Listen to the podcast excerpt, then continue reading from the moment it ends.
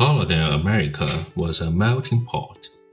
The population, also basically English in blood and language, had some large foreign groups.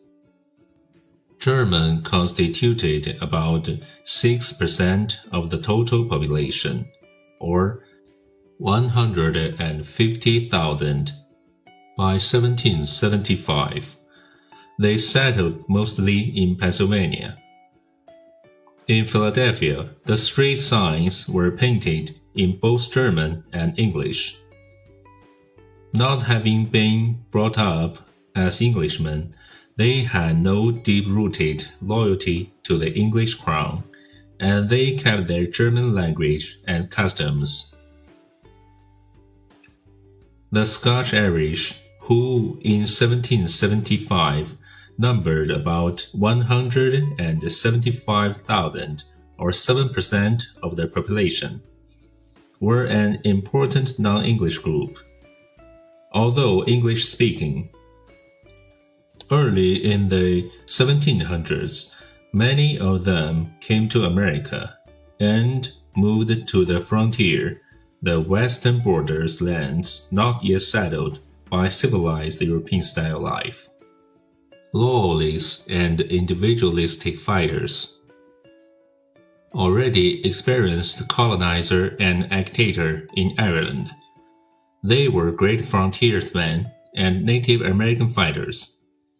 They did not like the English government, and many of them, including the youthful Andrew Jackson, joined the American Revolutionists.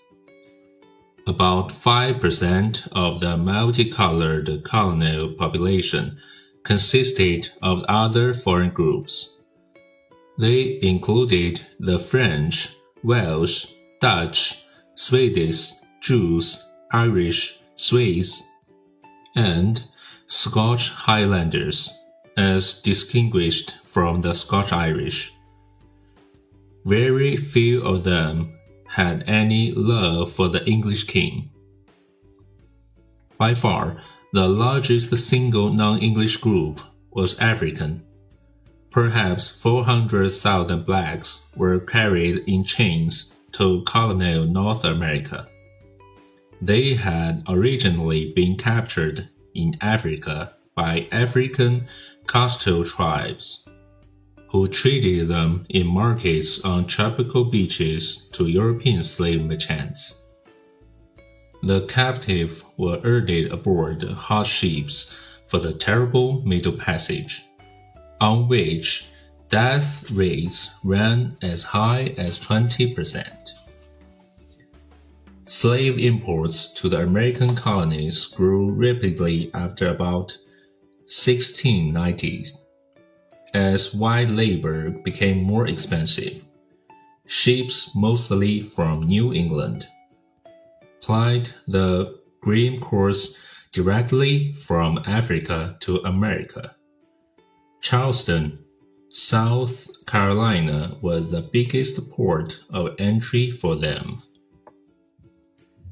Settlers who believed they were of the higher social class than others tried to recreate the social structure they knew from home.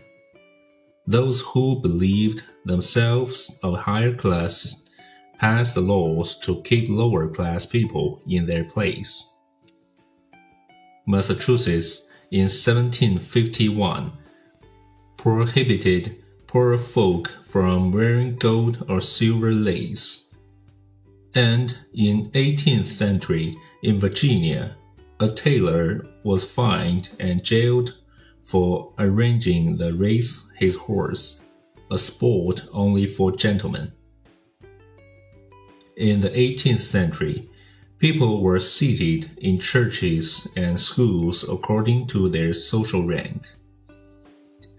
At the top of the social ladder in the New England and Middle colonies were the merchant princes.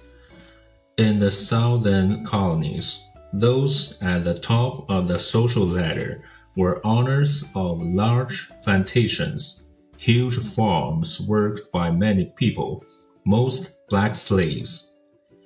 In all the colonies, the upper social class included the clergy of the churches and the well dressed English officials and governors.